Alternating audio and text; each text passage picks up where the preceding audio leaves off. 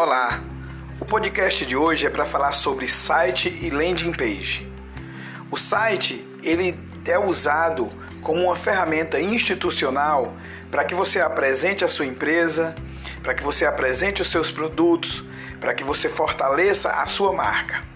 A landing page ela é usada quando você quer promover um serviço ou um produto e você normalmente precisa capturar os dados dos seus leads.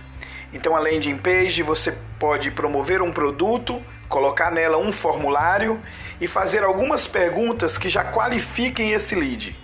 Não é uma regra, mas se você vai fazer uma campanha, você não deve direcionar a pessoa para o seu site, a não ser que seja uma campanha institucional.